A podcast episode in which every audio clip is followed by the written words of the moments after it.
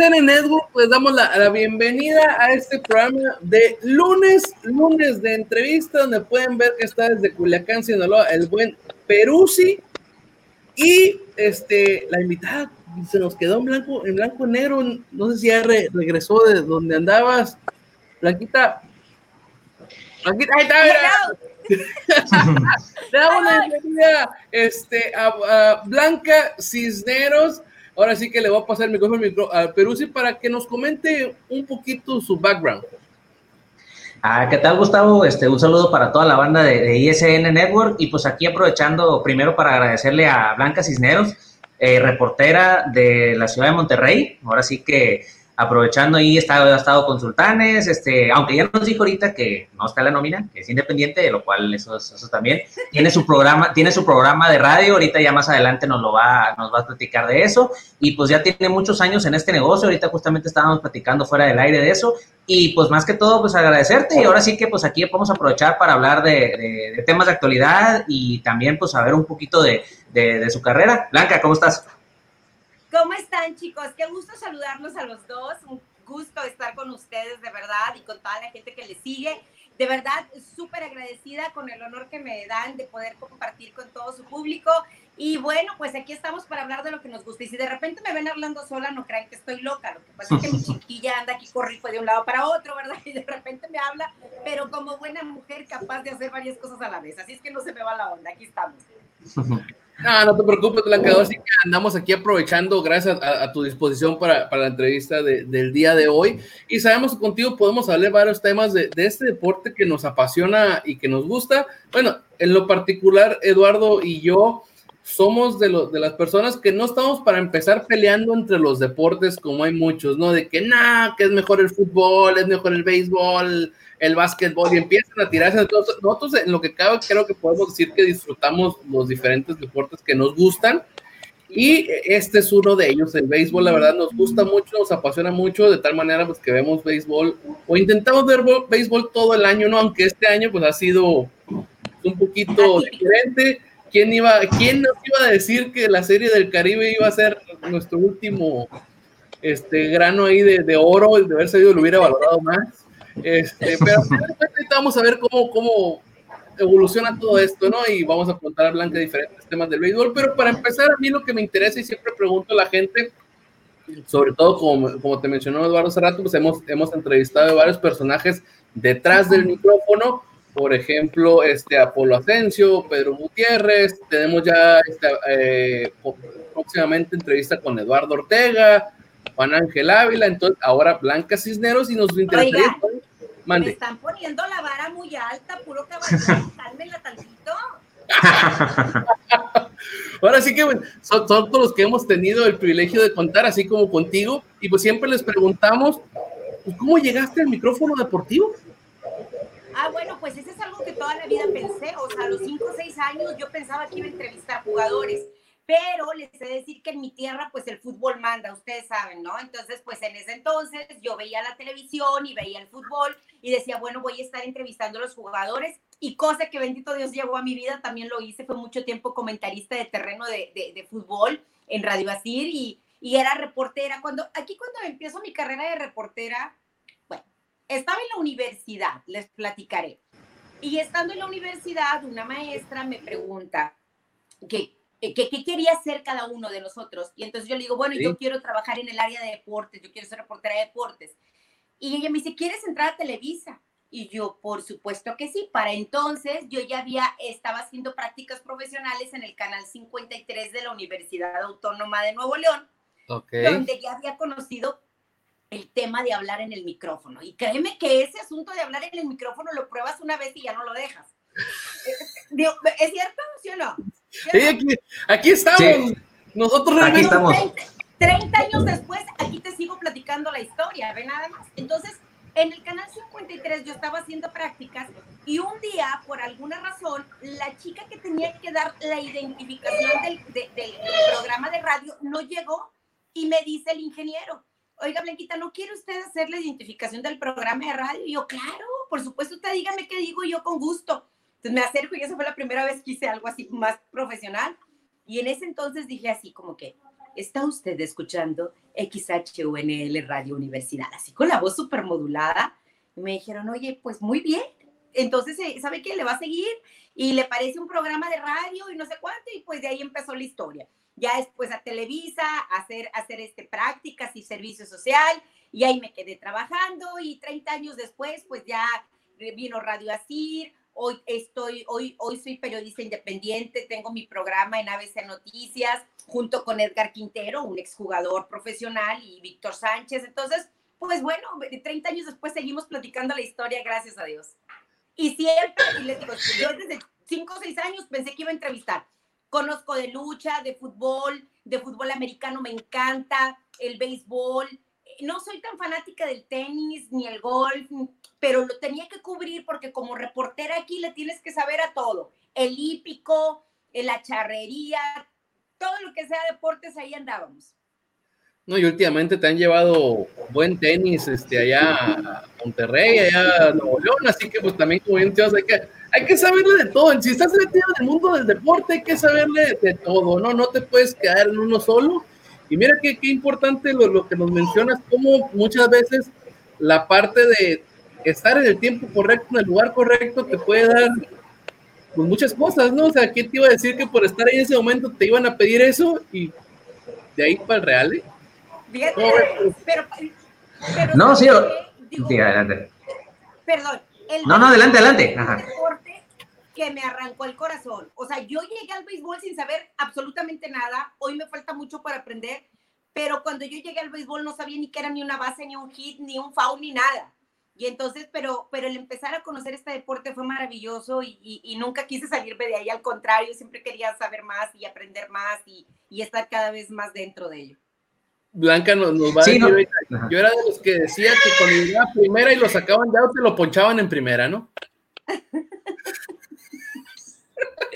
Sí. No, mira, es que de hecho me ganaste la pregunta, porque yo te iba a decir cómo te preguntar cómo fue que llegaste al mundo del, béisbol, pues ahora sí que ya me dices que fue prácticamente, pues, fue por la oportunidad también y pues, que no sabía prácticamente nada.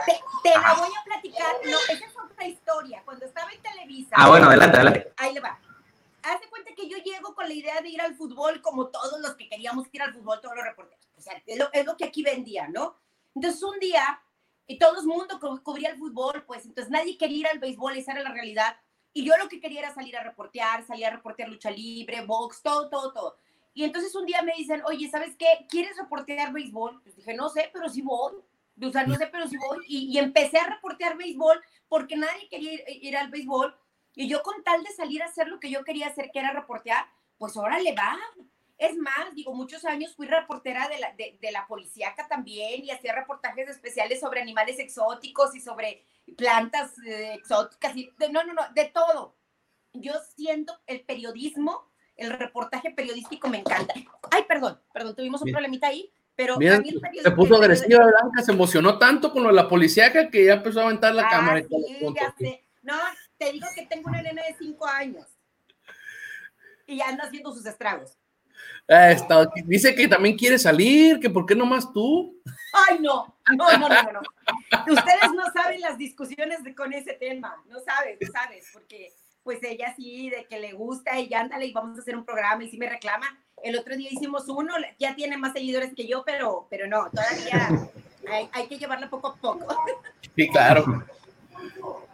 Dale, pero sí. Sí, no, pues mira, este, ahora sí que pues vamos a irle un poquito ahí eh, eh, campichaneando. Este, ya ahorita entrando, por ejemplo, ahorita en un tema, bueno, antes que nada, el tú de ser mujer y entrar a un mundo donde hay muchos hombres, el béisbol es un mundo de hombres, sí. ¿no te resultó complicado el poder eh, hacer tu trabajo por el hecho de ser mujer y sobre todo que se te respetara? O sea, porque sabemos que muchas veces la mujer en el periodismo, pues ya sabemos que la ven más como una cuestión física, de que, ah, sí, pero pues acá no le saben mucho que digamos, este, te costó, el, lo, lo digo con todo respeto, o sea, muchas veces dicen, ah, pues la, hay, muchas veces dicen, las que están por el buen cuerpo y las que están porque le saben. Con todo respeto, lo, con todo respeto bueno, lo digo. Bueno, Ajá. mira, híjole, yo sobre ese tema te voy a decir que, que el, el, cuando empecé en esto sí me tocó vivir algunas situaciones. Eh, por ejemplo, recuerdo una vez que entré al dogout y estaba dirigiendo don Aurelio Rodríguez y alguien me empujó y me quería sacar porque no quería que hubiera una mujer ahí y don Aurelio voltea y le dice, oye, no, a ella la respetas como a todos los demás que están aquí, que esa mujer no, pues don Aurelio con una formación también ahí en Estados Unidos y todo, este, ella lo veía muy normal, en paz descanse, siempre lo recuerdo con mucho cariño, y, este, y, y, sí hubo cosas de esas. Me acuerdo cuando estaba acá Luis Polonia y, Julio Franco, que bajé al dogado de, de y que tampoco les pareció. Y, bueno, de ese tipo de, de, cosas. Pero sinceramente yo creo que son más las cosas buenas que, que, que me ha tocado vivir. Eh, tengo gratos recuerdos de muchas personas, de Marco Antonio Vázquez, y es que no quiero decir uno porque, híjole, de sentarme a platicar con don Héctor Espino, de entrevistar a la Coyota Ríos, de, platicar con Nelson Barrera, híjole, y, tendría que ir con una historia muy larga de todo lo que el béisbol me ha, dado oportunidad de vivir, y yo estoy agradecidísima y no me quejo por los, por los eh, dificultades que pude haber tenido, al contrario, porque eso me hizo crecer y prepararme y, estar cada vez más metida en mi trabajo y pensar que a uno como mujer te exigen más porque esperan más de ti y, que tienes que aceptarlo así y que no te debes de quejar de eso. Sí ha habido, yo creo que así, lo más, lo más eh, incómodo que me ha tocado es que en una transmisión yo, yo estaba con mi micrófono todo y vamos al intermedio entre entrada y entrada y este, un, pelotero extranjero, Scott Bullet, vino y me vació un vaso con agua helada en la cabeza y, y eso fue muy, muy molesto y claro que, que, que, bueno, pues hablé con Leo Clayton, que porque venía con Reynosa, si mal no estoy, y hasta la liga hablé con el señor Topete, porque no se me hacía justo ni correcto, y no porque fuera mujer, sino porque soy una persona. a mí, yo, yo siempre les he dicho, a mí no me traten diferente por ser mujer, no, a mí me tratas igual que a cualquier periodista que es hombre o mujer, porque no estoy aquí por ser mujer, estoy aquí por ser periodista, así me explico. Esa es la razón por la que estás trabajando. Entonces, no, no me gusta así como que, es que es mujer esto, es que es mujer que, no, soy periodista, se acabó. No, excelente. Dale, Gustavo, dale. No, sí, o sea, al final de cuentas yo creo que eso es lo importante. O sea, primero pues quedarse con las cosas positivas, ¿no? Como dices tú, pues ahora sí que tanto en contables peloteros y sobre todo el hecho de que ya que se te respete por tu trabajo. Al final de cuentas uno está esto para que se le respete por su trabajo y ahora sí que eso es lo, eso es lo, lo, lo, lo importante. Y aprovechando ahorita, pues mira, eh, ya tuviste el primer año, el, aprovecho ahora sí ya un poquito más de, un poquito más de, novedad, de actualidad. Tuviste el primer año ya el MP en Monterrey. Yo creo que para todos fue una sorpresa que pues ahora sí que ya saben quién se aventó esa, aventó esa pichada y bueno, al final de cuentas se concretó. Eh, Hubo algunos cuestionamientos, al menos de este lado, por la cuestión de Monterrey. Lo positivo, una plaza grande, etcétera, etcétera. Ya vimos que a lo mejor en entradas no fue lo que se esperaba. No sé ahí qué habrá pasado. Yo te preguntaré a ti primeramente, eh, ¿cuál, ¿cuál fue tu balance del primer año de Monterrey en el MP? ¿Cómo lo tomó la afición? Este, y al final de cuentas, pues no sé, un balance que me puedas dar del primer año del equipo en la liga. Bueno, tú dijiste, fue una sorpresa para todos, para la gente, para todos. Yo creo que como plaza de expansión no me sonó tan descabellado después de analizarlo y te voy a explicar por qué. Tú tienes a Guadalajara y, Guadalajara es una ciudad que te brinda toda la logística para poder estar dentro de la liga, si me explico. Y en el caso de Monterrey, creo que también en ese aspecto eh, eh, es una ciudad que te puede dar toda la logística si efectivamente la gente está muy identificada con Sultanes del Verano. Oye, pues estás hablando de 85 años de historia, caray, qué historia y qué peloteros hemos conocido. Pero yo pienso que todo en esta vida tiene un principio. O sea, y había que dejarle claro a la gente que la franquicia que tú llevabas para el verano era una franquicia que va a empezar una historia y totalmente diferente a lo que se, perdón, al invierno, la franquicia que llevas al invierno es totalmente diferente a la del verano, ¿no? Entonces aquí tenías que empezar por entender que no viene ni Agustín Murillo, ni Chris Robertson, ni el Pulpa, ni el este, ni el otro, los que son los ídolos de la gente. Ni Lizalde, ni Peña, ni Alín. No, no, no, y, ni Víctor Mendoza, y tendríamos que ir por una lista larga, ¿no? De peloteros que la gente tiene muy identificados. Fue un proceso de ir conociendo yo creo que no fue tan malas las entradas tampoco para hacer un primer año de un equipo que arranca prácticamente en un papel de, de un draft, tú sabes cómo estuvo esto, y, y, creo que tampoco fue mala la participación llegar a la primera fase del playoff. Digo, te aseguro que ese lugar lo hubiera querido algodonero si lo hubiera querido Naujoa, o sea, cualquiera quisiera haber estado en esa fiesta, que si entró en octavo, que no sé qué, pues así estaban las reglas para todos, ¿no? Digo, no, no, no, no, no le cambiaron la regla. Eh, la, el sistema de competencia era así para todos y le permitió a Sultanes por una excelente primera vuelta llegar, a la, llegar al playoff. Así fueron las cosas. Entonces la gente poco a poco ahí lo, lo, lo ha ido asimilando mejor y de hecho fíjate que este año el club tomó la decisión de venderte varios tipos de abonos. En uno de ellos que solamente te vendían la temporada de verano, pero había otro abono que por un costo muy poquito arriba podías ir todo el año al béisbol. Entonces está padrísimo, ¿no? Y, y la otra también que, que, bueno, pues no hubo boletos regalados. O sea, esa era la otra. No había boletos regalados y creo que, que tan bueno también entonces eh, se conjuntaron que, que, los pasaban los juegos a diario, eh, tú, tú podías este, eh, en tu televisión y se hacía fresquecito, como luego hace, tuvimos días de 5, 6 grados, de 4 grados y te quedas en casa con el cafecito, el chocolatito y te quedas viendo el béisbol, pues entonces creo que se conjuntaron muchas cosas, pero yo creo que, que fue bueno y que va a ser mejor este año y más porque la gente está ávida, ávida de ver béisbol. Fíjate, Blanca, que esto que mencionas es muy, muy interesante. Sobre todo me quedo con la parte que dices, no hubo boletos regalados.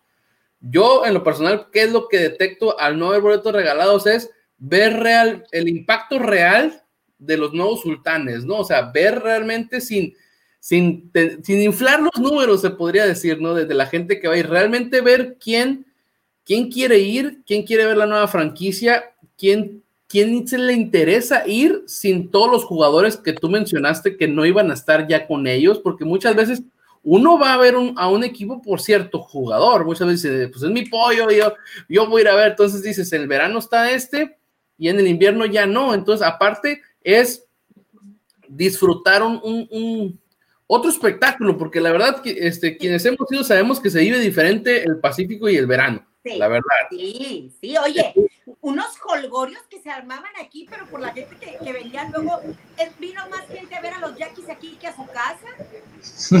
sí. Eso fue real, hicieron la invasión yaqui. Y por eso te digo que yo creo que como plaza es buena, porque en esta ciudad convergen, pues de todo el país. Hay gente de Culiacán. Mira, te voy a contar una experiencia que viví. Fui a la final a Culiacán y a Mazatlán y cuando tomé el vuelo de ida, no te miento, más del 80% del vuelo iba entre gente de Culiacán y Mazatlán. ¿Y cómo me di cuenta?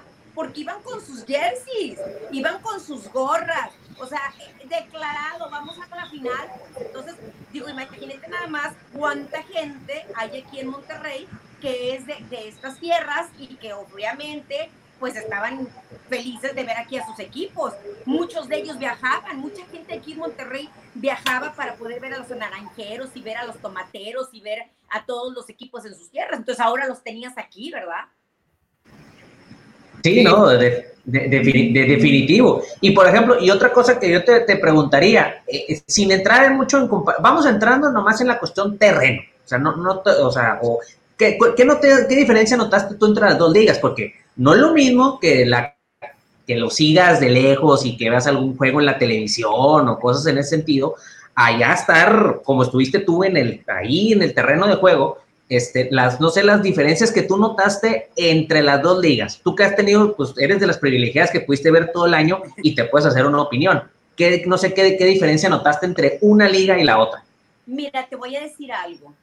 Yo creo que lo que me encontré en el Pacífico que me encantó fue la disponibilidad y la accesibilidad eh, de, por ejemplo, llegaba yo, por decirte, 15 minutos antes de que empezara el partido y le decía a Benjamín Gil, oye Benjamín, ¿hay chance de una entrevista? Sí, dale, no hay bronca. Estábamos, o estaba en la práctica y todo detrás de, detrás de, la malla. Oye, oye, venga, claro, dale, no hay bronca. Y así con muchos, o sea, esto, esto me lo encontré y eso me encanta porque yo creo que son bien conscientes de la importancia que tienen los medios de comunicación para difundir su liga y para difundir su deporte, y eso, me, eso, eso te facilita mucho la vida, ¿no? Entonces, por ejemplo, yo me, tocaba grabar previos con los jugadores y, llegaba y, oye, ¿podrías darme? Claro que sí, hubo la oportunidad de platicar con Vinicio, hubo la platicar, eh, platicar con, con Güero Gastelum, con muchos, pues, este, antes de los partidos, y durante el partido, por ejemplo, pues estabas con el manager en la segunda entrada, oye, puedes decirme qué onda, cómo vamos, la estrategia, qué sé yo. Y todas esas cosas me gustó, me gustó mucho porque al menos nosotros anteriormente, cuando yo era este, comentarista en la Liga Mexicana de Béisbol, pues a las, si empezamos a las siete y media, siete, diez, desaparece del terreno y ya no puedes hacer nada. Este, y yo creo que, que en este caso, me tocó hacer entrevistas muy padres antes de que empezaran los partidos y que se empezaban a poner las cosas muy padres, muy calientes con las declaraciones que uno de repente consigue al calor del momento, ¿no? Pues, como reportera, pues bueno, ahí son cosas que, que ves este, bastante eh, aprovechar, eh, aprovechar esa situación. Pero, pero Voy a ver, bueno, los dos lados son béisbol, los disfruto muchísimo lo que sí fue muy diferente, por ejemplo, fue el, clima también, y eso influye mucho, ¿eh? Quiero, quiero comentarte que es tan diferente como se vive una cosa y otra, mientras que a lo mejor en el verano estabas esperando que pasaran los raspados y el agua, aquí estabas añorando un cafecito y, y, no sé, fueron vivencias muy distintas. Todo eso que envuelve el béisbol, todo eso que, que, que, que es parte de este deporte, no solamente lo deportivo. Ustedes deben de entender que el béisbol es toda una cultura, es una forma de vida. Si tú vas, por decirte, si tú vas a Culiacán o vas a Mazatlán, esas salchichitas con, con, el, con el, la, salsita y todo, te tienes que sentar a comerte una. Pues. O sea, sí. Y, y, si te vas a Puebla, te tienes que sentar a comer una semita. Y si te vas a, a, México, te tienes que sentar a comer unos taquitos mientras estás viendo el partido. Creo que ya es una cultura y, y creo que, que las, se viven de manera muy diferente, tanto el invierno como el verano, pero las dos me gustan mucho. Y en Mexicali tienes que ir a como unas colitas. bueno, ya me tocará, ya me tocará, no lo conocí. En esta, es que bueno, yo, yo viajo por mi cuenta, eh, yo, yo viajo porque me gusta estar haciendo cosas para mi programa, para estar mandando entrevistas y todo el programa que tenemos acá en Monterrey, Edgar Quintero, Víctor y yo. Entonces, eh, cuando, cuando me tocó viajar ahora eh, en el invierno, pues es que entre que estaba trabajando con Sultanes en la transmisión, y, vaya, es tan corta la temporada que no pude programar tantos viajes. En el verano hice más, pero en el invierno, pues ahora sí que fue Mazatlán, Culiacán. Y párale de contar. Este, ah, no, fui, fui, tuve, tuve la oportunidad de ir a los 75 años de la Liga Jalisco, pero no había mucha chance de hacer muchos viajes por eh, lo, lo, complicado a veces que es moverte, digo, porque yo también tengo cosas que hacer aquí, trabajo, la niña cosas así por el estilo, pero pues ya poco a poco iré conociendo más plazas, me quedé con ganas, fíjate que me iba a ir a ver a los algodoneros, ya, ya había platicado con, con, con el señor Arambur y todo, y ya iba a ir para allá, pero ¿se acuerdan que luego les adelantaron la inauguración con el presidente y que se volvió una locura ese partido con el presidente? que era justamente cuando yo me tocaba o que planeaba ir. Entonces dije, no, a mí, ¿sabe qué? Mejor ahí la dejamos para otra ocasión para poder sentarnos a platicar, tener entrevistas y todo, porque pues al pobre lo traían vuelto loco con toda la inauguración con el presidente. Sí, no, oye, a ver, nomás aprovechando ahorita, ¿a ti fue desde la que te dio la declaración Benjamín Gil cuando dijo que Lizalde era el mejor jugador? ¿Te la dijo a ti? ¿O no fue? Es que ves que ya ves que hubo un juego en Monterrey, eh, que Sultanes, que Benjamín Gil le tenía al lado a, a Elizalde y le dijo, hey, este es el bueno, ¿no? Te la dio a ti, ¿verdad? Mira, yo sí me acuerdo esa declaración, es que no sé, lo entrevisté tantas veces que no sé si fue conmigo el que dijo, pero lo dijo muchas veces, lo dijo muchas veces. Y, sí, digo, él, él creo que le da una confianza tremenda a sus jugadores y la juega con ellos de una manera increíble. Digo, por ejemplo, Ramiro, que no tuvo su mejor temporada en temporada regular, valga la redundancia, oye, ve, ve la postemporada que tuvo y, siempre confió en él y le dio, y, digo, estoy contigo y estoy contigo, y lo mismo es el Sebastián Elizalde. Entonces yo siempre les digo que yo no conozco un jugador que se haga malo de la noche a la mañana, ¿eh? O sea, ah, no, para, eso es normal. Y, y, sí, pareciera que a veces este, pues se les hubiera olvidado jugar, ¿no? Pero hay cosas que influyen. Hay cosas, y si tú, mira, yo te digo una cosa, si, si tu líder no cree en ti, e, eso a veces complica un poquito tu desarrollo. Ah, no, sí. guardando las... lo digo en general. no, claro. Guardando las proporciones, yo juego aquí en una liga, este, normal, digamos normal, no, pues obviamente nada que ver como profesional. Y si el manejador prácticamente te hace ver y en tu cara que, que no, pues no. no vas a dar, pues no, no, no, vas a dar, pues eso también pasa en, el profesional. Tenemos otro caso. ¿Qué pasó con Chris Robertson en Mexicali? Toda una institución, todos los años de su vida allá, y de repente lo sientas, caray. Y ve, ve, lo que viene a hacer con el equipo de Mazatlán. Sí, digo ahí, digo, ahí está un caso específico de lo que yo te estoy diciendo, ¿verdad? Y yo no sé en este caso si era el manejador o si era la oficina o yo no sé quién era, pero pues a fin de cuentas no estaban afines con, con el trabajo de él y ve nada más a Mazatlán le cayó como anillo al dedo. Mira, ahora sí que aquí en ISN somos fans de Chris Robertson y fíjate que no he jugado con ninguno de nuestros equipos, pero no sé, mira, yo soy he dicho a bueno, sí, en Mexicali Mira, yo siempre he pensado, no sé qué piensa, o sea, para mí Chris Robertson es uno de los cinco mejores extranjeros, si no es que está en el top tres de los que han venido a jugar a México de todos los tiempos, ¿eh? O sea que dime la liga que me digas. Es un ser humano increíble, para empezar. Es un gran ser humano, pero es todo un ejemplo dentro y fuera del terreno de juego, de disciplina, de entrega, de trabajo. E, el año pasado, fíjate que el sí, fue el año pasado, antes de que arrancara la temporada, había un chico que nos apoyaba con todo esto de la sabermetría. Que yo soy más a las antiguas, ¿eh? Yo pienso que sí de sabermetría, pero tienes que ver, oír y todo. O sea, eh, eh, yo, yo, yo, yo sí soy más a la antigüita. Pero algo que me, me dejaba impresionada de, de, de Chris es que en, en, los números que nos daba él, decía normalmente un jugador que va para los 40, que era el caso de Chris, va hacia abajo su carrera. Oye, no, el Chris va para arriba. Y hace poquito estuve con él, platicando y yo creo que unos 4 o 5 años más y les anda sacando un susto a unos cuantos, ¿eh? No, es que las ganas y como se cuida él, la verdad, es, es de admirar. Eh, eh, como menciona este Eduardo, sí, efectivamente, somos, somos del club de fans de Chris Robertson y en su tiempo también fuimos de Dallas Clark, ¿no? Pues, este, pero, pero, pero Robertson es, es la verdad, este, la, eh, otra cuestión, como bien lo menciona Eduardo, de los extranjeros, que prácticamente ya no lo vemos ni siquiera como extranjero, ¿no? La verdad, que ya lo vimos como. Y es mexicano, ¿eh? Y es Hay un papelito y él es mexicano. No, y, y el clásico. Sí, ya por eso el clásico. El, clásico mundial. Este, pero yo creo que Chris Robertson, eh, antes de que tuviera el papel, yo creo que era más mexicanos que ahora sí que no sé si por esta declaración no me van a dar muchas entrevistas, que los Hairston, por ejemplo. Que, y que muchos otros que, que, han ido y han vestido la casaca de, de, México en los clásicos mundiales, que podría decir, Chris Robertson, que no tuviera el papel, era más mexicano que todos ellos juntos, la neta. Y ya después con el papel, pues todavía más. La, es lo que yo he visto y lo que creo. O sea, hola, este, lo que hemos visto de parte de, de Robertson. O sea, y tú que lo tienes en Monterrey, pues todavía más lo conoces que nosotros. Sí, de, verdad que, bueno, llevo una amistad de muchos años este, con él, con su familia, y, y, pues digo que es un gran ser humano y es un ejemplo, y en Monterrey la gente lo adora, la gente lo adora, la gente le quiere muchísimo, pero porque se lo ha ganado, con su ejemplo, con su trabajo, con su entrega, y, y sí, definitivamente, hace muchos años yo comentaba que que lo mejor que habían dicho Roberto y Pepe es este, esperarse lo que se tenían que esperar y tener al Chris Robertson en este momento como extranjero y hoy como mexicano y que, y que bueno, pues es de esos hombres que son institucionales, ¿no? Y, y, creo que donde él se pare, sabes que tienes una persona que te va, o un jugador que te va a dar el 100 y más.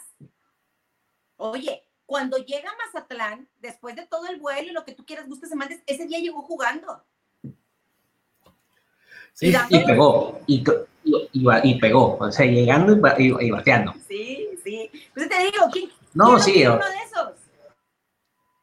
Sí, no, o sea, este, oye, y aprovechando ahorita que estamos platicando de esa situación y que te ha tocado ver lo de las dos ligas, y es algo que siempre hemos platicado o, que me llama la atención, ¿por qué será que hay algunos bateadores o jugadores que en invierno son unos demonios y llegan al verano y como que no es lo mismo, y viceversa, porque vemos que algunos jugadores también en verano son, son un tiro, batean muchísimo, y siempre, por ejemplo, yo, el primer caso que me viene a la mente es el de César Tapia.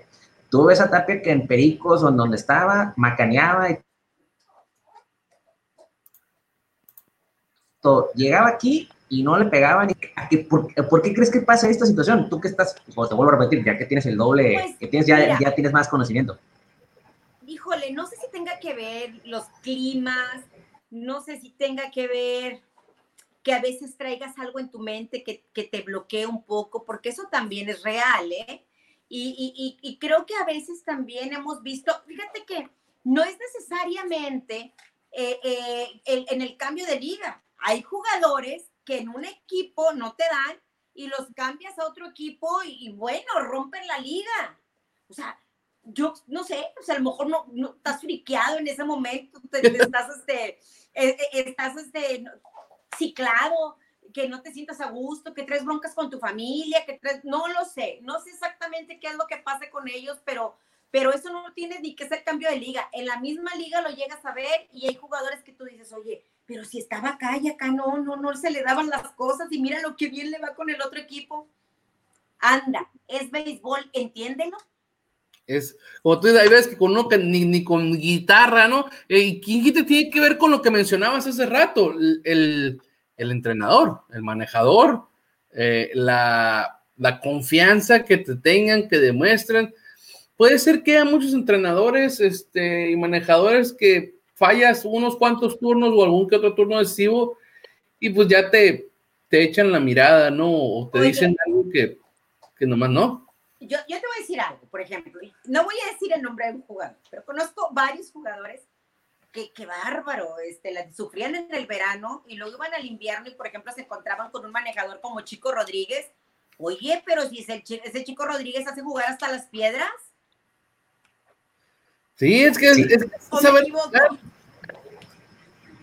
saberle sacar jugo a, los jugadores y es algo que creo que Eduardo ve ahí cerquita, o sea, ahí con, con, Benjamín Gil, o sea, hay muchos jugadores que podrías tú hasta decir, o sea, no, ese no, ese no, y ahí está, y ahí lo eh, mantiene. hizo que Ali bateara, hizo que Ali bateara, más o menos. hizo que ya la, gente... Sole...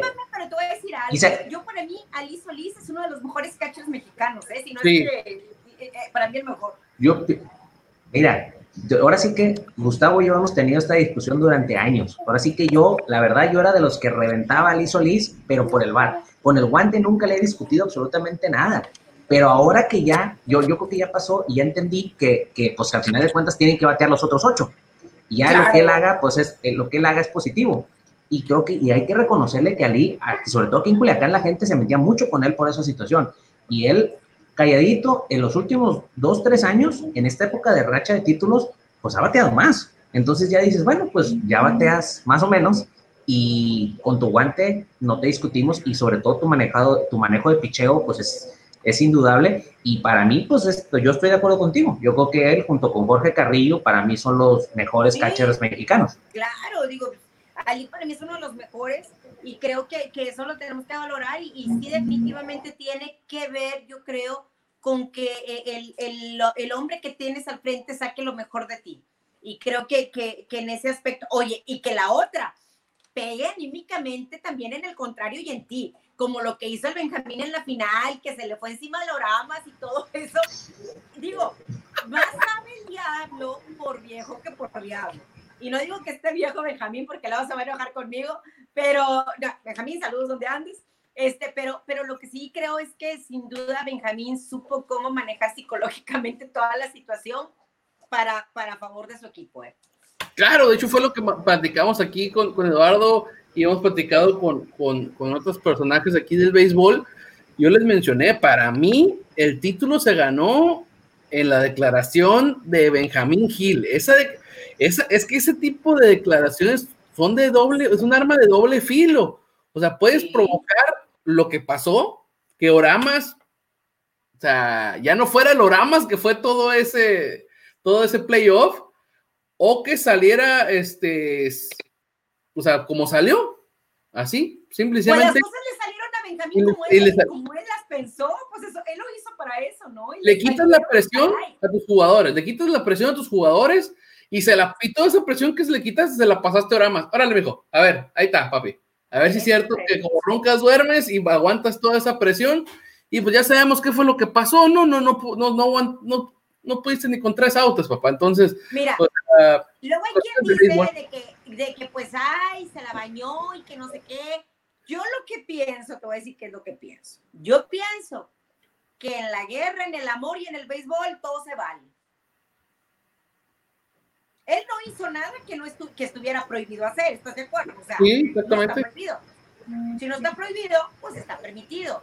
Y creo, porque luego, luego levantó demasiadas, eh, este, eh, demasiado um, alboroto todo esto, ¿no? Y, creo yo como, como periodista que a veces el tener eh, gente como Benjamín que le pongan saborcito a, la bola es bueno, porque lo que queremos es que se hable de béisbol y eso hace falta.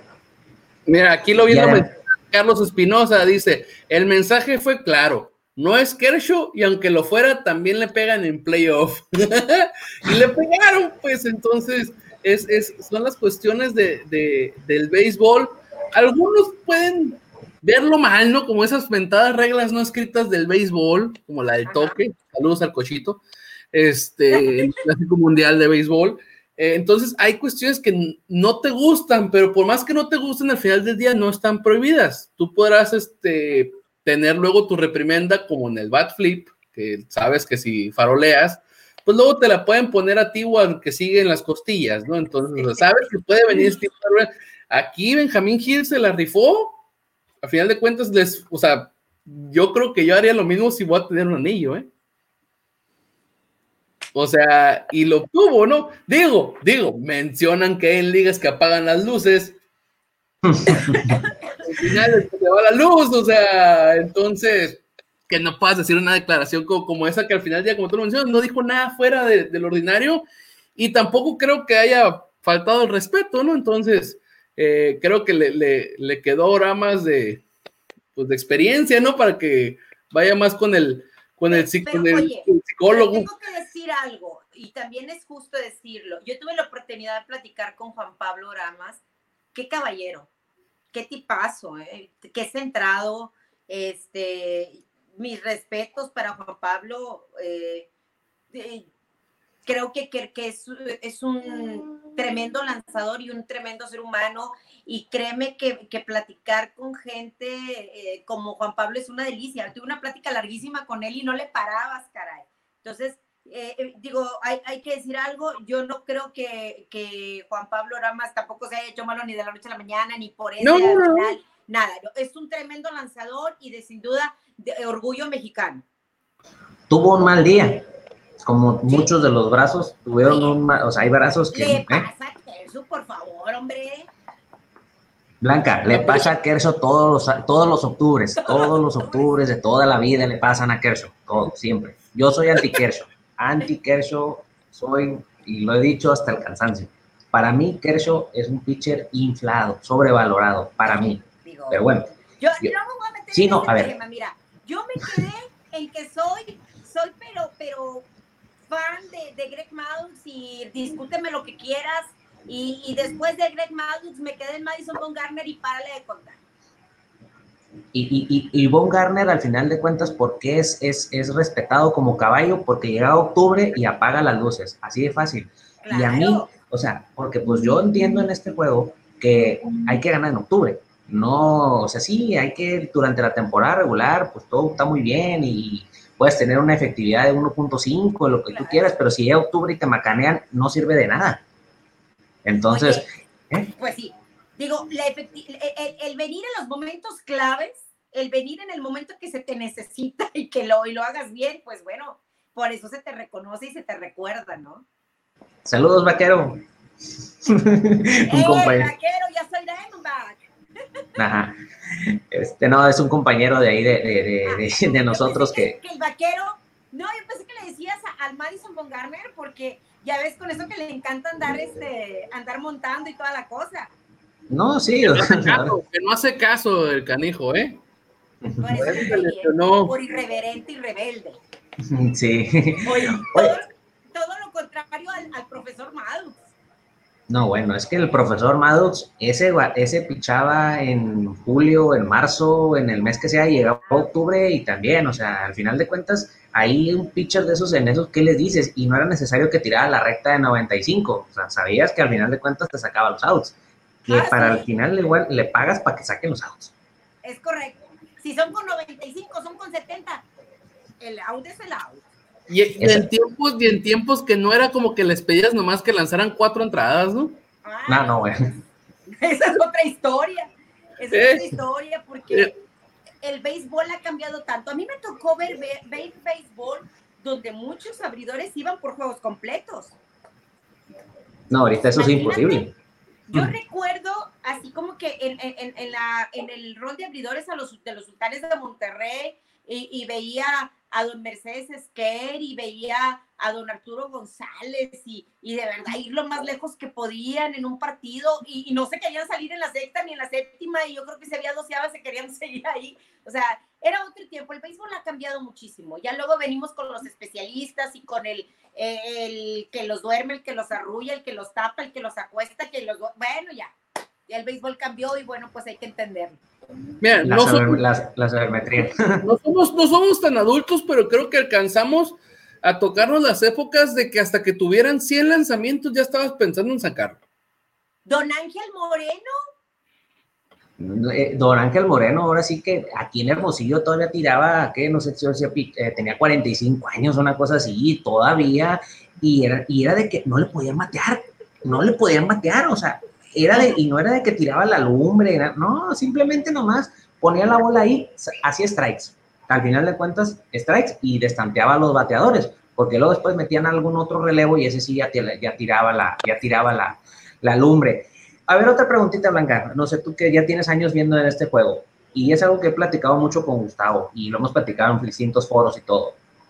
¿Qué se te hace que le está faltando al pelotero mexicano? Porque sabemos que lo firman, que llegan a las, granjas, destacan, pero llegan a grandes ligas o no llegan.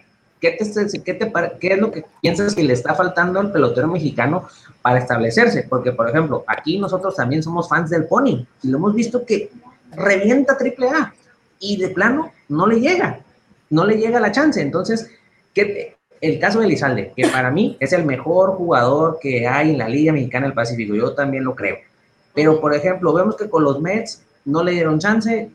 Eh, Cincinnati desforró la bola también en sucursales y no le llegó chance. Y así podemos irnos con varios casos, como el otro del, señor, del favorito del señor Villanueva, que al final de cuentas él sí subió, pero no se estableció. Se tuvo que ir a Japón y allá también la está viendo las de Caín. ¿Qué te parece que qué piensas que le está faltando al pelotero mexicano para establecerse? Híjole, caray, a lo mejor, por ejemplo, de ahorita que me decías del Pony Quiroz, que yo creo que su trabajo no es nada malo, este, a veces es suerte, a veces es tener, estar en el momento, eh, en, en, el momento justo, este, en el lugar correcto.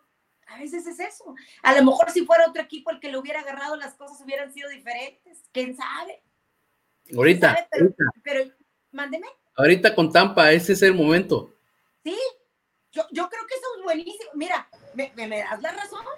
o sea, yo creo que a veces pasan esas cosas o esas cosas son las que marcan una diferencia. Llegar en el momento y al lugar correcto. En el momento correcto y en el, y el, y en el, y en el lugar correcto. Ahora, también me queda claro que hay otros que a lo mejor al momento de llegar les resulta muy, fe, muy difícil adaptarse. Alguien decía hace poco, a veces el idioma, la comida, estar solos, eh, muchos factores que envuelven la vida del jugador y que de alguna manera le afectan también puede suceder.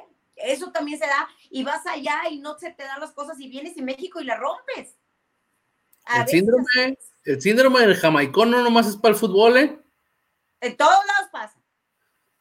En todos lados pasa y en todos los deportes, en todas las actividades, ¿eh? porque eso que mencionas, o sea, muchas veces pasa, aunque seas arquitecto, abogado, lo que sea, te vas para otra ciudad y el extrañar que tu comida, que tu familia, entonces hace que te regreses, ¿eh? Pero yo en grandes ligas, sí, como lo, lo mencioné, de hecho, la, la, semana pasada con Juan Gabriel Castro, eh, pues me extraña, y con Karim García también lo hablé, o sea, me extraña que, que yo siento en lo personal que hay calidad en México, hay calidad de sobra en México para tener más jugadores en grandes ligas. O sea, tampoco me voy a poner a decir de que tenemos calidad para hacer los que ganan 300 millones de dólares. Pues no, no, la neta no, no, no lo hemos, este, no lo hemos, no, no lo hemos hecho. Ningún pelotero mexicano lo, lo, ha hecho ni lo ha dejado ver que, que seamos que, que, que tanto. Pero sí para estar por lo menos uno uno o dos, uno pelotero que sea en cada equipo de grandes ligas, sí, y jugando. La neta, yo sí lo veo, pero cada vez pareciera que vamos como el cangrejito para atrás y cada vez veo menos peloteros. Y nos va a venir peor la sequía, ¿eh? Porque por dos años. Ándale. Sí, no, pues es que esa fue, fue la herencia que fue la herencia que dejó que dejó cierto presidente que ya no, que, que ahí se quedó que ya, ya, ya, lo, lo, lo. Y, y, por ejemplo, también otra cuestión que, lo hemos platicado nosotros y con otros invitados que nos decían que también la competencia está dura, o sea, también vemos que, por ejemplo, yo lo menos, vemos que los dominicanos, que, ¿eh? Sí, no. ah. A ver, dame un Está mandando la señal. Discúlpame, pero. No, no está mandando la señal, ¿eh? Tengo que estar en todo. No, este, no cachó las señas. No cachó la seña, está mandando la seña. Y, me agarra acá.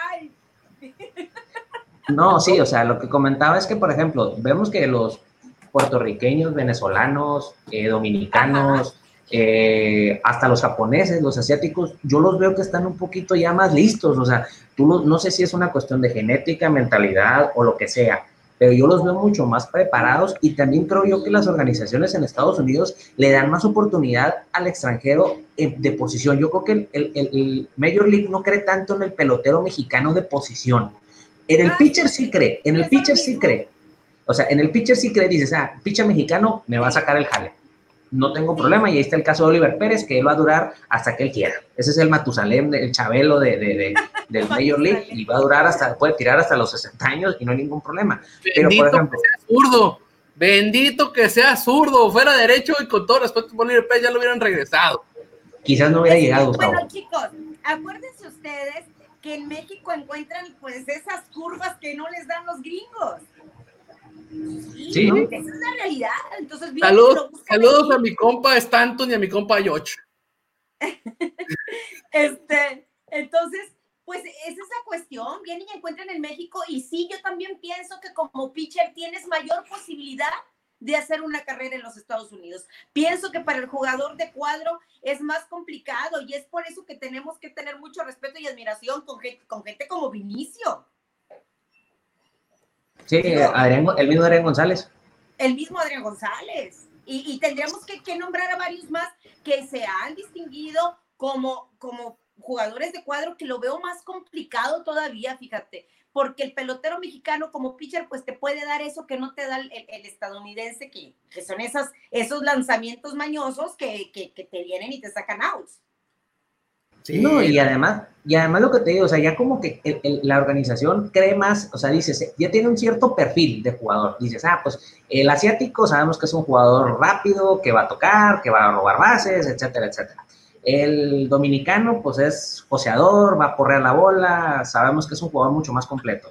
Y el mexicano dices, no, pues el mexicano, el, brazo lo conocemos, es como dices tú, la, va a tirar los pichos engañosos, va a sacar los outs, ahí están los casos de Luis César, luego también está que Gallegos, está con San Luis, Gallegos, ¿no? O no, sí, no, Gallegos, sí, yo, Gallegos está con San Luis. Entonces, o sea, sabemos que ese tipo de pitchers van a estar ahí, los van a, los van a seguir teniendo las oportunidades, pero ya llega el Pony, o llega Meneses, o llega Elizalde, o llega... ¿Eh? Urias. Urias, ese es otro. Ya son dos. Ya son dos. Este, los dos, Esteban, hasta ahora, este, este eh, Isaac Paredes, ahora lo vamos a ver con Detroit, o sea, ellos van a tener que hacer una labor sobrehumana para prácticamente para poderse mantener, o sea, porque la competencia está mucho más, eh, mucho más, mucho más dura. Es correcto, sí, obviamente. Les va a tocar demostrar el doble que a los otros para poder quedarse con un lugar. Es como, mira, yo, yo pienso que cuando un extranjero viene a jugar al béisbol mexicano, debe estar aquí porque en México no tenemos otro que haga eso. Si no, ¿para qué lo traes? Pero al final de cuentas, no, sí, sí, sí, no, no, total, totalmente. Aunque sabemos, por ejemplo, que los extranjeros que vienen a jugar aquí, tanto en verano como en invierno, este, al final de cuentas, ¿qué es lo que buscas? El poder, porque aquí no hay. Muchas veces tú traes al extranjero o, ese pitcher eh, abridor as caballo, que es el que buscas traer. Bueno, eso era antes. Ahora, pues es que ahora también la calidad de los extranjeros ha bajado. ¿Por qué? Pues por los permisos de Estados Unidos, no por otra cosa. No puede ser una cuestión económica, pero más que todo es porque ya cada vez las organizaciones les, se ponen más estrictos. Y ya lo que haces es que ya te vas al, conocido, a este, y sobre todo pues que te hace el trabajo, o sea, y, y, te vas al cubano, al dominicano, al puertorriqueño, o sea, que sabes que te pueden, así te pueden, que te pueden rendir. O sea, yo, por ejemplo, pues hablábamos del caso de Chris Robertson, por ejemplo, el mismo eh, Félix Pérez, este, que sabemos que son oh, cubanos. Bueno, el caso de Félix Pérez, déjame te digo lo del invierno, me tocó pues estar muy de cerca todo eso. Fue un hombre que cargó con el equipo. Realmente esa, esa, fue, cargó con un equipo.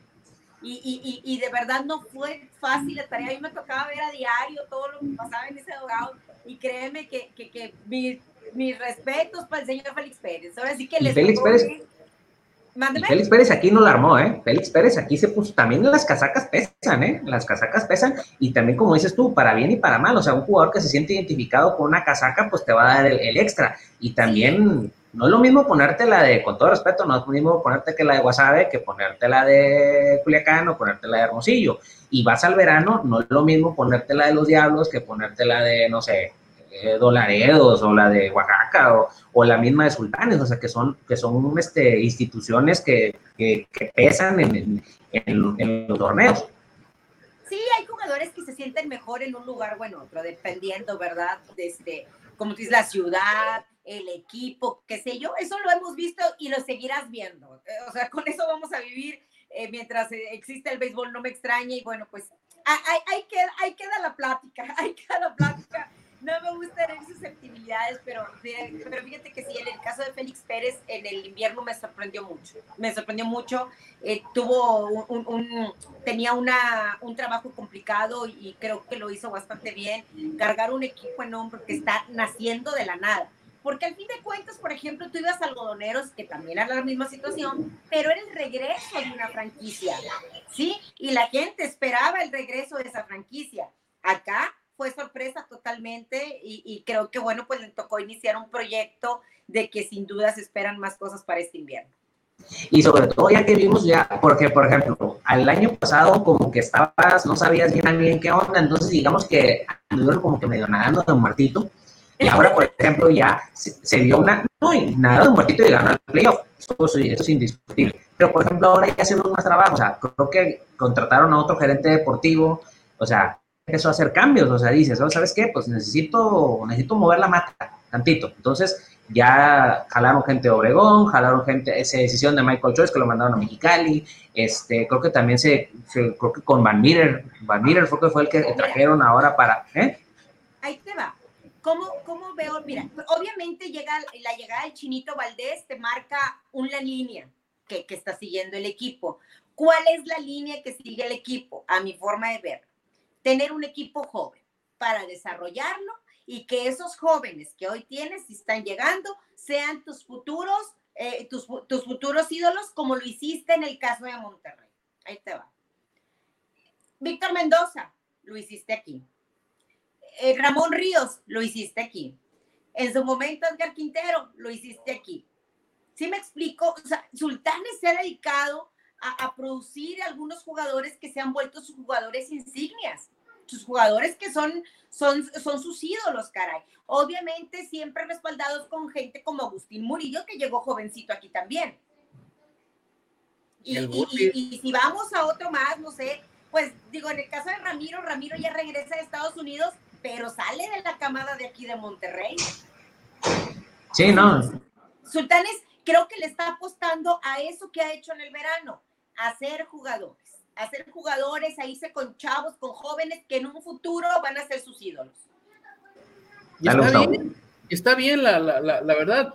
Eh, no todos los equipos, ni de todos los deportes, ni de lo que tú quieras, pueden ser a billetazos, pues, o sea, creo que siempre tienes que hacer combinación de, tus granjas con jugadores, como tú mencionas, de, otros lados, ¿no? Entonces, eh, creo que está entendiendo Sultanes esa parte del, invierno que, que, al final del día, pues no es como que sea una franquicia totalmente nueva, pues son nuevas en el invierno, pero sí saben más o menos qué onda, pero al final de cuentas no, no pueden traerse todos los de acá para acá, ¿no? Entonces tienen que empezar lo, de invierno, como mencionó Eduardo, ya nadaron su de muertito en la primera, la primer año, ya hicieron los cambios que creían necesarios y vamos a esperar a, que funcionen. Yo, yo creo que es una, es una franquicia que obviamente va a funcionar, eh, sale del molde de que Liga Mexicana del Pacífico, y pues no está en el Pacífico, ¿no?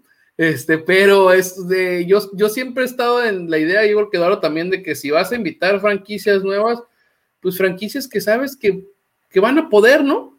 Sí, que, que puedan, claro. Yo, yo creo que sí. Y, y otra cosa que también es importante para el equipo es ir entendiendo que la planeación es muy distinta, pero muy distinta, cosa que también lo vimos nosotros, porque, por ejemplo, Tú traes extranjeros que vienen con contratos condicionados, que solamente vienen por 30 días, que solamente vienen por tantos lanzamientos, que solamente vienen por tantos juegos y tienes que jugar y pensar en armar equipos que van a jugar este equipo la primera parte, este equipo es un mes, pero para el segundo mes tengo que cambiarlo porque ya no voy a contar ni con este ni con este que fueron claves en la primera parte. Entonces, pues bueno, o sea, todo eso es algo que tienes que ir aprendiéndole y obviamente hallándole el modo porque la, previsión o, el, el armar de tu equipo se me hace muy diferente al verano. Al verano tienes que armar un equipo que te da la chance de ir componiendo el camino porque son ciento y cachito de juegos. Aquí no. Aquí no, tienes esa chance, ¿eh?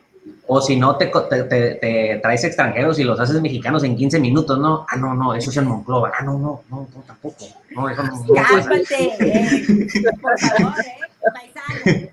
Respeta a los paisanos, ¿eh? no, sí, sí, los, sí, sobre todo ya hay que ir para allá para lo, lo, lo, rápido. Y pues bueno, aprovechando ahorita que, que, sacamos la de, la de Monclova, en el verano, eh, ¿qué has sabido ahorita? O sea, ya ves que hace poquito publicaron que en agosto es cuando realmente quieren iniciar este, vamos a ver si es cierto, porque ahí entra otro detalle, si realmente cumples ese calendario, ¿cómo vas a dobletear o te recorres? O sea, ahí es, interesante ahí. Bueno. ¿Tú cómo ves, ves, eso, ves ese asunto?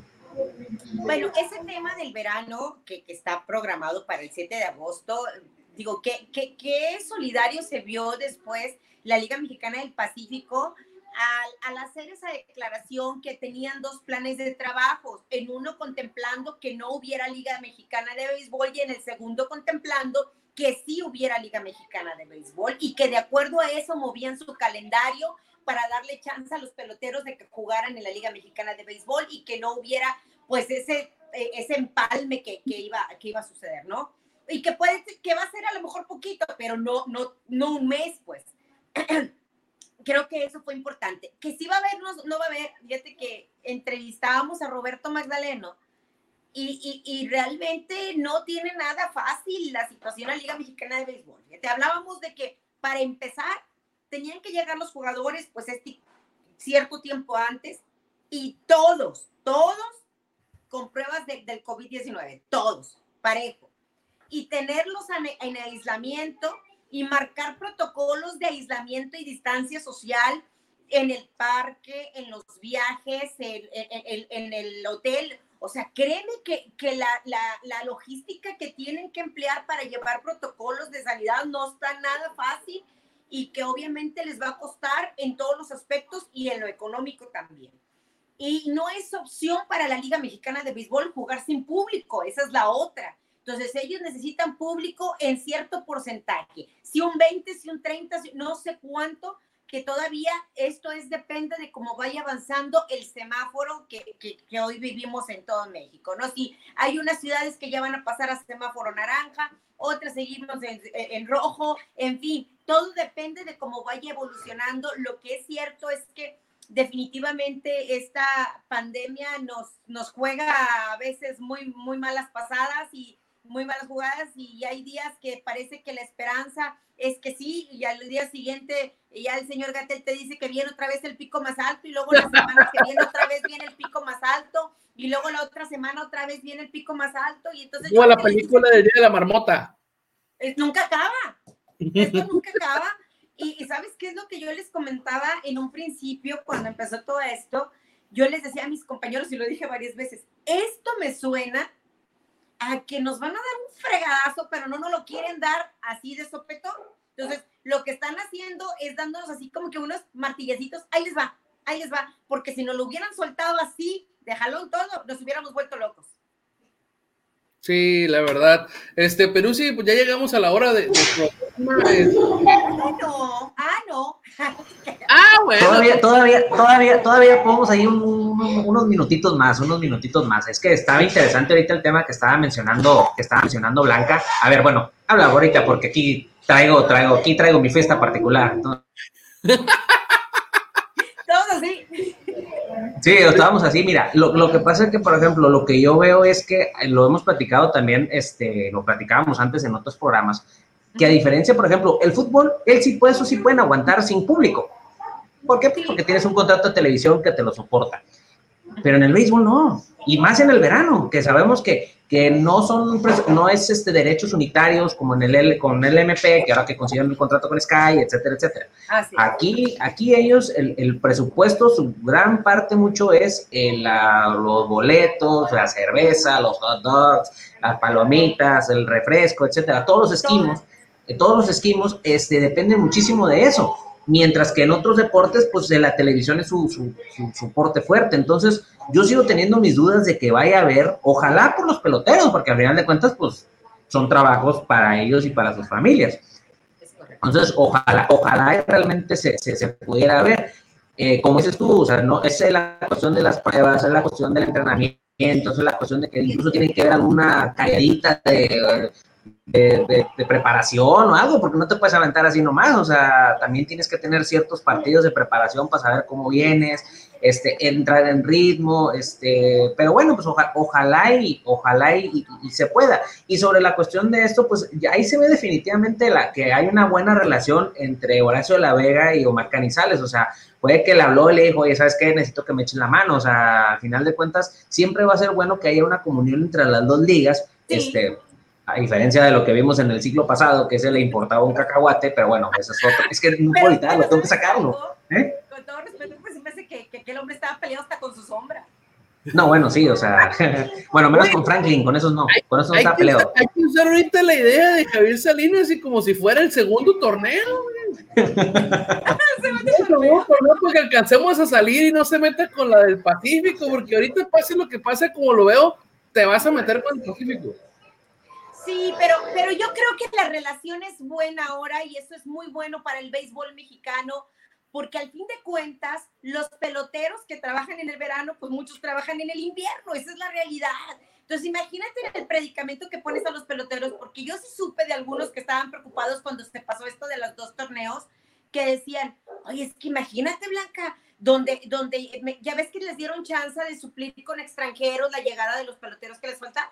Pues imagínate donde el que venga a suplirme esté haciendo un gran trabajo y cuando yo llegue y diga ya estoy listo, me van a mandar a la banca, me van a decir muchas gracias, ya no te necesito. Ya no vengas. Gracias, gracias por participar, imagínate. Entonces, no, es que creo es, muy, que muy real. Que cuidarlos. Tienes que cuidar, es el activo del béisbol, hombre. Los peloteros son el activo del béisbol. Y, y, y yo fíjate que que ese, ese tema lo he comentado cantidad de veces, le digo, ojalá de verdad, y, lo platicaba con, con, Roberto Magdaleno en una entrevista, que, que, si no piensan en un sindicato y que, que, cuando hablen de sindicato o asociaciones no se asusten, no, no, ya dejen ese tabú a un lado, no es un tabú, es pensar en algo que sea bueno para los clubes y para los peloteros, o sea, algo que sea justo para ambas partes, porque al fin de cuentas creo que si en un momento dado eh, el pelotero le va bien, también al club le va, ver porque, le va bien porque es su activo. Y si en un momento de un club no, no puede llegar a un acuerdo con un pelotero, pues lo puedes usar como tu activo para obtener lo que necesites. Tan fácil. Mientras no sea un sindicato de peloteros como el de grandes ligas que andan de mercenarios y que están haciendo todo lo posible para no haber temporada, todo va a estar bien. Ojalá y se, se pudieran, se pudieran, este, se pudieran organizar. Pues a lo mejor una comisión de arbitraje, hombre. Con eso tienes para empezar y que empiecen a platicar y a ponerse de acuerdo. Sí, pero por ejemplo, a diferencia de lo que vemos en otro, por ejemplo, aquí en México estamos viendo que los peloteros, ellos están buscando el cómo jugar. ¿Por qué? Pues porque necesitas el ingreso. Mientras que las divas en Estados Unidos ahorita están haciendo todo lo posible por no jugar. O sea, eso me queda clarísimo. Y es una lástima porque va a ser, eso va a ser un golpe demoledor. Yo pienso que va a ser un golpe más duro que el del 94, porque a diferencia de lo que pues, puedes ver, por ejemplo, en el básquetbol o en el fútbol americano o en otros deportes, que dices, bueno, pues aquí se está, parece que es una cuestión de lana. O sea, estos, esta gente no, no quieren perdonar un dólar. Entonces, eso la afición no te lo va a perdonar. O sea, si fuera por una cuestión de salud, dices, va, pero es una cuestión de dinero, o sea, es una presión triste, molesta. Perdón, tenía que sacarlo. Bueno, se respeta. No, bueno, se respeta. Yo, yo creo que hay muchas cosas de por medio en este tema porque al fin de cuentas, mira, eh, nosotros, yo, yo lo veo así. Yo, esta enfermedad es desconocida y todos los días nos sorprende con algo que no que, que, desconocíamos, valga la redundancia, y que a lo mejor a mí me puede dar y yo puedo ser asintomática, pero a lo mejor al de enfrente lo puede matar. Entonces, cuando estás arriesgando tu vida, pues la vida no tiene precio. Cuando está de por medio tu salud, pues tu salud no tiene precio. Yo así lo veo. Entonces, no, no, no es, no es fácil, no es, no es nada fácil negociar cuando sabes que puedes exponerte. O imagínate que tú te contagies, tú seas asintomático, pero contagies a tu familia y alguien de tu familia pueda morir por esto. O sea, creo, creo que hay muchas cosas de por medio y creo que no es nada fácil una negociación cuando está eh, tu salud y tu vida en eso. Blanca, bueno, si, tomamos este el punto como tú lo estás mencionando, pues entonces desde un principio los peloteros deben haber dicho, ¿sabes qué? Mi, salud o, la mi familia está en riesgo, no jugamos 2020. Y, y fíjate que, que, yo he visto declaraciones de algunos que dicen, yo no quiero jugar. Hay quien lo ha dicho abiertamente. Y fíjate que, que, lo platicábamos ahora con un directivo y decía, si un, si un jugador decide no jugar, hay que respetarlo, no se le puede castigar por eso. Claro, claro, pero que, pero que, digan que ese es el problema, que digan que Sí, es que ese es el detalle. Si fuera una cuestión de salud, dices, va, ok, se entiende perfectamente, pero ellos pareciera que ahorita, sobre todo en los últimos comunicados o, o notas que se han dado, es que es por una cuestión de que no están dispuestos a aceptar a, la reducción de salarios. O sea, eso es lo que molesta. Si eso fuera una cuestión de salud, por supuesto que se entiende. Dices, oh, ok, eso es válido. Pero que ellos no han dado, no han reparado en decir que es por una cuestión de dólares. Entonces, eso es lo que realmente pudiera molestar. Que de fondo puede ser una cuestión de salud, pero, pero al menos lo que se ha filtrado últimamente pareciera que va por otro lado el, asunto. Ojalá que se entiendan por el bien del béisbol. Ojalá que se entiendan. Así como parece que ya salió Hugo Blanco ayer Mazatlán y ya este, dijeron que aquí están todos los permisos y toda la cosa, pues ojalá que de verdad sea en serio todo esto, porque hoy el béisbol lo que menos necesita son trabas, ¿no? Y, y este, y créeme que leer que ya habían entendido que necesitaban todos los permisos para poder asegurar que y, y sí, pues asegurar y que no hay ningún problema para que se lleve a cabo la Serie del Caribe también era algo muy importante, aparte de la derrama económica que traerá la tierra de Mazatlán, ¿eh? digo, porque le estabas haciendo el harakiri a tu pueblo, poniéndote los moños con un pleito de vecindad, caray. Imagínate un... Sí, no. Viajo a Mazatlán a ver la Serie del Caribe y me aviento el viernes botanero con un Mazatlán este, de fútbol todavía ahí. Imagínate. Sí, no, sí, no, definitivamente. A ver, bueno, ahí va la, que siempre le preguntamos a los periodistas de béisbol. Ya es que siempre la tengo que sacar, Gustavo, porque si no, me, la guardo. Si no, no es así. Supongamos que tienes mañana, bueno, ya no, al no haber clásico mundial, pues ahora va distinta. Supongamos que mañana tienes un partido contra Estados Unidos de la selección mexicana de béisbol. No tienes restricciones. Puedes traer al pelotero que tú quieras, están dispuestos. Ah. Dame tu cuadro completo tu line-up completo. Tu line-up sí. No, no, no, no, no, no, no. No, fíjate que yo respeto mucho a quienes hacen ese trabajo. Este, como yo les dije, a ustedes les pagan por dirigir y a mí me, me pagan por hablar y yo cobro por hablar de lo que ustedes hacen. Entonces yo sí que con la chamba de los que dirigen y de los que arman equipos no me meto porque mis respetos para eso, ¿eh? Hay que saber y hay que entenderle. Obviamente en el béisbol hay algo que manda y se llama números. Y, y creo que, que, eso es algo que los números son tan fríos que ahora sí, este, basándote en ellos, te tiene que, que, que salir las cosas bien. En los números y obviamente la experiencia, porque la experiencia no la puedes dejar de lado. Este, pero, ay, perdón, discúlpame. Este, pero, no, no, pues es lo que te digo, que la niña la anda aquí moviendo, pero bueno. Entonces, este, pues sí, pero, pero yo ahí sí le dejo esa chamba a los que se dedican a eso. Casi siempre los destanteamos con esa, ¿eh? ¿Mandé? Casi siempre los destanteamos. Es que cuando la pregunto esa, los así como que se quedan y así como que eh, está el picho está pegado, dicen, está, un poco sí, pegada. Pero no, sí, si tú ¿eh? me la mandas así, te la retacho a 200, no hay bronca. Ah, muy bien, muy, muy bien. Este, oye, aprovechando ahorita, pues cambiándote un poquito el, el, tema, porque es algo que yo lo he visto más a la distancia. ¿La rivalidad de Sultanes con Tijuana sí es de verdad o es simplemente una cuestión pues es que mira, comercial o que sí nos ha tocado ver en el campo, pero... Tiene varias rivalidades. La de Tijuana, la de Monclova, la de Zaraperos, que esa es, bueno, ya de muchos años, tú sabrás, con Zaraperos es un clásico norteño que se ha vivido muy intensamente y que se han dado unos agarrones tremendos. Se me viene a la mente, por ejemplo, ahorita uno donde Mike Romano sale y gana un día y al día siguiente sube al montículo y, y, y le cae Sultanes. O sea, hay de todo en esas historias, la de Sultanes Diablos, oye, qué rivalidad. Esa es maravillosa. Entonces, sí, sí existe, sí existe con, con Tijuana deportivamente hablando, pero creo que también existe con, con Monclova, creo que también existe con Saltillo, también existe con Diablos, como te digo, también existe ese momento con Tigres, y no olvides la de Leones de Yucatán.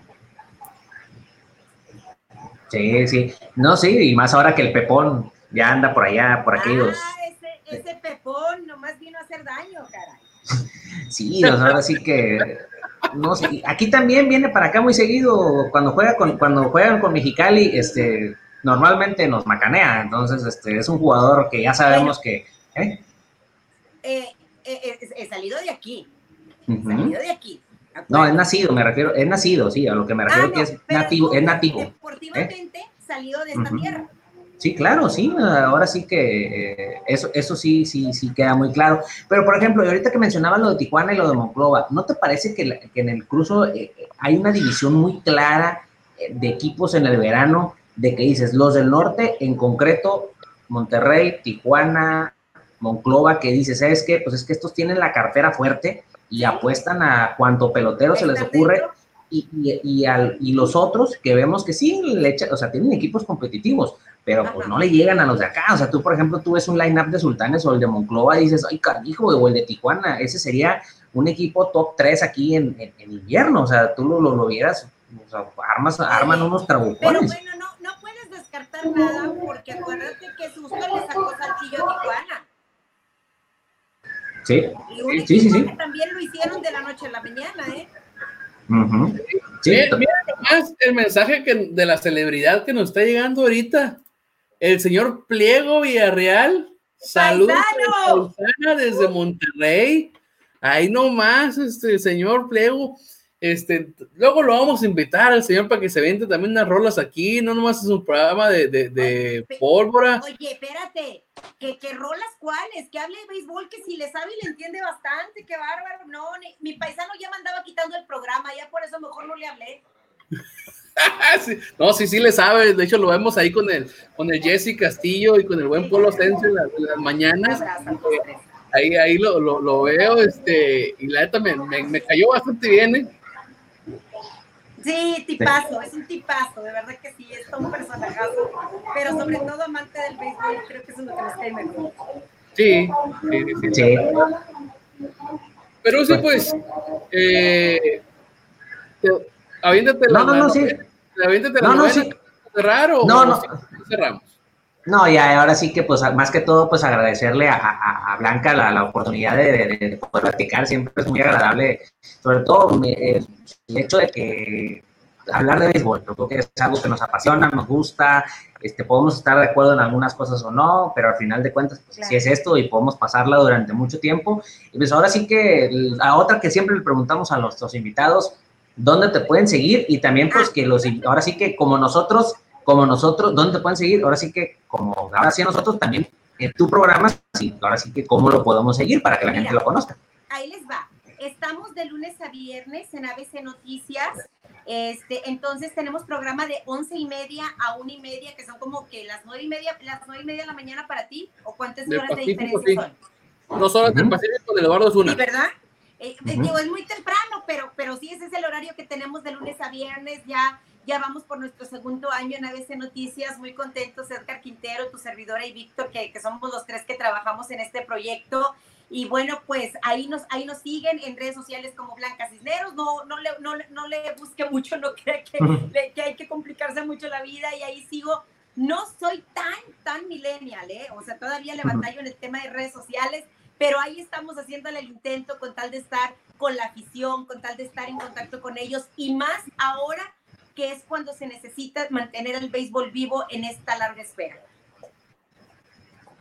Sí, exactamente. No, te agradecemos, Blanca, la, verdad, tu tiempo. Sabemos que, como ahora sí que, como lo has mencionado, este, le echas las ganas para poder estar aquí con nosotros. Te lo agradecemos infinitamente. Ah, y como lo mencionó Eduardo, eh, siempre es bueno hablar con gente eh, de béisbol y que al final del día, pues nosotros no buscamos gente que piense igual a nosotros, porque si no, pues no, no, no enriquecemos el, el, conocimiento y la forma de, de, pensar, ¿no? Eh, la verdad, entonces pues te mandamos este, un abrazo, muchísimas gracias y esperamos que sea la primera de muchas este, pláticas que nos aventemos aquí. Eh, o cuando vayas a, Mexicali, pues intentaremos ir para allá también para, para echar una platicada, ir a ver a, que a Mexicali, echar unas politas, echar unas bubas ahí este, con, con los... ya dijeron, no sé qué sea, pero sí, sí le, sí le damos. Gracias. De verdad que es un honor que, que, piensen en una servidora para compartir con ustedes de lo poquito que le entendemos a este rey de los deportes que, que nos llena la vida y que nos hace levantarnos todos los días esperando noticias diferentes que compartir con la gente. De verdad, muy agradecida y quedo a la orden de todos ustedes. Gracias a su público, gracias a toda la gente que nos siguió, a mi paisano Cleo Villarreal.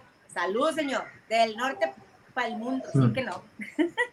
Que se aviente, que se aviente. Este, yo, yo le había mandado solicitar a mi estudio, yo creo que se la voy a quitar porque no me la aceptó el mendigo, así que estoy ah. viendo, así que lo, voy a batear al, pliego. Este, me cayó bien pero no, no. Oye, déjame te digo que lo que pasa es que está así como que súper saturado todas sus redes sociales y todo.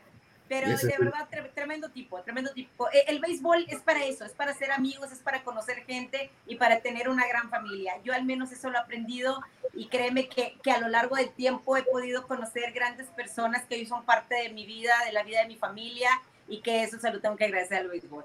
Y más en esta pandemia, ¿eh? ahora sí que lo hemos platicado mucho fuera del aire, este, la verdad es que la familia beisbolera ha estado, ¿eh? porque ahora sí que pelotero que hemos buscado, cronista que hemos buscado, siempre están accesibles y todo eso. No voy a comparar con otros deportes, ese es, no, no, ese no es el caso, pero sí, sí es agradecer el, el, hecho de que la familia beisbolera y sobre todo dicen, ¿sabes qué? Ah, no, sí, sí lo conozco, ah, sí, ahorita lo voy a decir, que dile que sí, yo, yo le digo que te, que te, que te llame y todo eso, o sea, y sobre todo eso se, se, se, agradece, o sea, el hecho de que, de que vaya, de de, pues, de, conocer, de platicar, o sea, al final de cuentas, pues todos somos una familia beisbolera y pues cada vez queremos ser más. Todos estamos en las mismas. Créanme que a diario estamos buscando quién nos dé una entrevista, quién participe con nosotros. Lo que queremos es enriquecer nuestras transmisiones y seguirle dando a la gente ese contacto con el pelotero, con el directivo, con el manager, con los coaches, para que sigan sintiendo el béisbol de cerca mientras cambie esta historia del coronavirus. Exactamente. Bueno, nos despedimos recordándoles lo que no les dije al principio y me van a colgar. Nuestros patrocinadores que son eh, Tortas Dometo, Sucesar Rivero, échale aguacate. Cuando venga Blanca a Ensenada, yo me comprometo a llevarla. Yo este, a, comer su torta ISN. La verdad, este, no le voy a decir, no es cierto, a ustedes sí les voy a decir, eh, yo así la pido, la verdad, estoy medio atascado. Es este, de cebrada, lomo, jamón y queso y una empanada preparada de este, cebrada con este papa.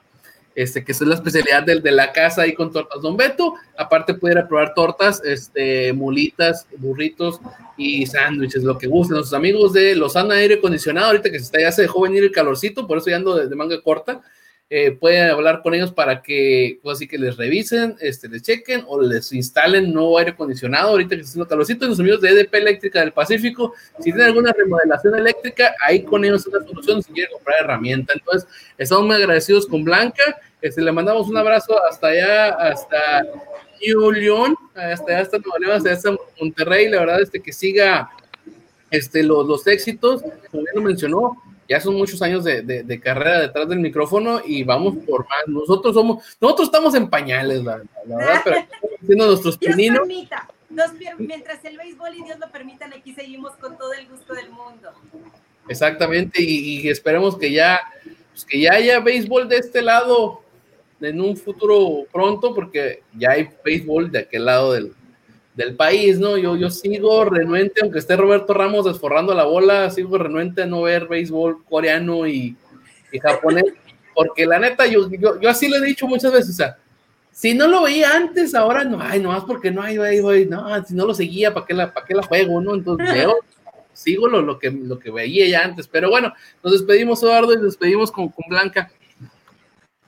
Gracias. Un abrazo para toda la gente ahí en Mexicali, toda la gente que nos ve en cualquier lugar de, del mundo y esperamos y rogamos porque el béisbol vuelva pronto. Cuídense mucho. Buenas noches. Gracias. Gracias, Blanca. Ah, mira, ya, ya nada, aquí bueno. Nos vemos el día de mañana, recordándoles que mañana tenemos entrevista con Benji Molina, señores.